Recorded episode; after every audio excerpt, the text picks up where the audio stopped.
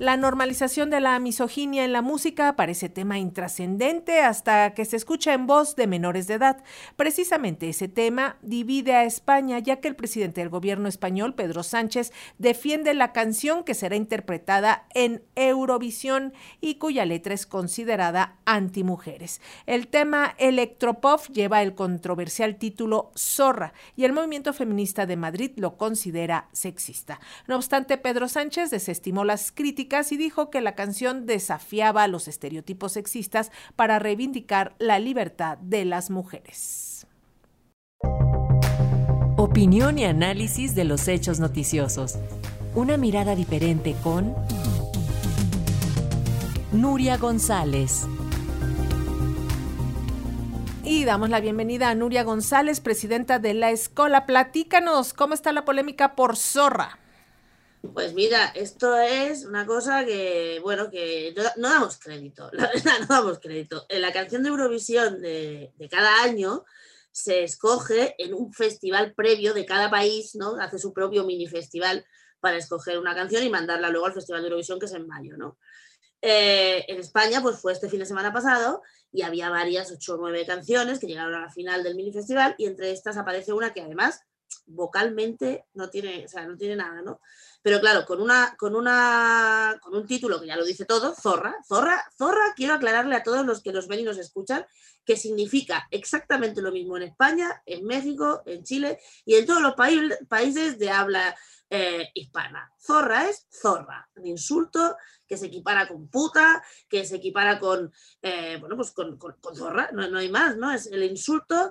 Eh, de hecho, había un estudio de no hace mucho que sacaron el otro día las compañeras que zorra era el insulto machista más utilizado en castellano, ¿no? En, en todos sitios. Entonces, zorra es zorra se sacan de la manga una canción y un grupo que nadie conocía, de repente sale por ahí con una canción que se titula Zorra y con una letra que lo que hace es se supone, según ellos, es empoderar a las mujeres, pero claro, empoderar a las mujeres con la, con la, con la cantinela de siempre, ¿no?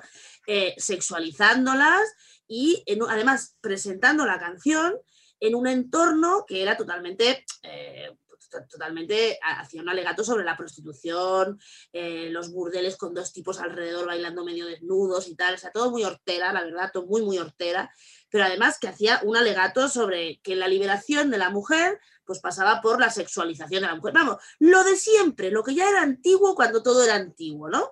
Claro, eh, todas las mujeres no somos el movimiento feminista de Madrid, todas las feministas de España pues empezamos a poner el grito en el cielo porque nosotras no nos parece nada empoderante que nos insulten.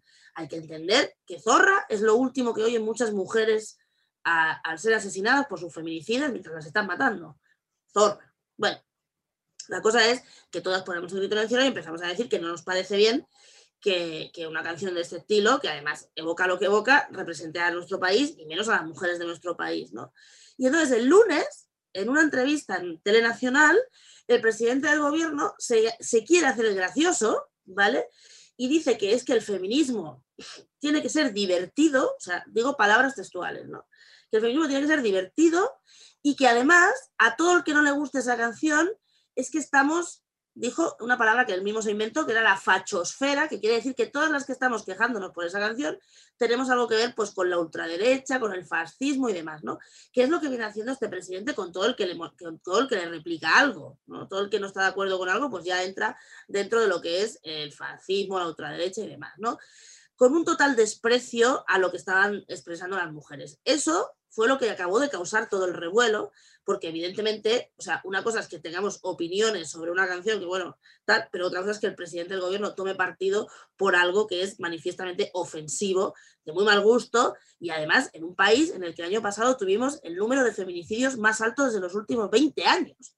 O sea, donde la violencia machista está desatada, desatada, donde hay un incremento, una violación cada cuatro horas el segundo el primer país de Europa de consumición de prostitución y el tercero del mundo. O sea, no estamos precisamente para presumir de absolutamente nada, como para encima pretendernos hacer, vendernos a las mujeres, que es que nos tenemos que empoderar insultándonos a nosotras mismas, ¿no? Pero lo, lo que te digo, lo que acabó de encender todos los ánimos y de pedir responsabilidades fue que el propio presidente quisiera no solo apoyar, sino encima bromear con el asunto. ¿no? Bueno, los medios afines al gobierno pues, se han puesto a criticar al movimiento feminista como es, de, como es de lo normal, pero al final esto salta a la vista, es una cosa de lógica y cada vez más voces están pidiendo pues que se retire la canción. Un paso más se dio ayer cuando ya no solo desde aquí, sino medios internacionales tan poco sospechosos de, hacer proselitismo ni de populismo como la BBC, recogieron que el presidente del gobierno español hacía eh, suya una canción anti-mujeres. Entonces, eso ha hecho que mucha gente en España, que en otras ocasiones ha quedado callada, empieza a quejarse y a pedir que esta canción se retire, además de que es posible que ni siquiera la dejen participar porque las reglas de Eurovisión no permite que en las canciones haya insultos eh, o palabras que ofendan o malsonantes de esta manera de estilo zorra. Entonces, el Festival de Eurovisión este año para nosotros tiene una doble polémica. Primero, esta canción que es absolutamente ofensiva para las mujeres y segundo, que mucha gente, sobre todo también desde España, está pidiendo que no se deje participar a Israel, porque Israel participa en el Festival de Eurovisión. Y así como el año pasado se vetó a Rusia por la guerra con Ucrania, por lo que está pidiendo muchísimos parlamentos y muchísimos grupos políticos, es que no se deje participar a Israel por el ataque a Gaza y por el genocidio que está cometiendo en Gaza, y sin embargo el Festival de Eurovisión está haciendo oídos sordos.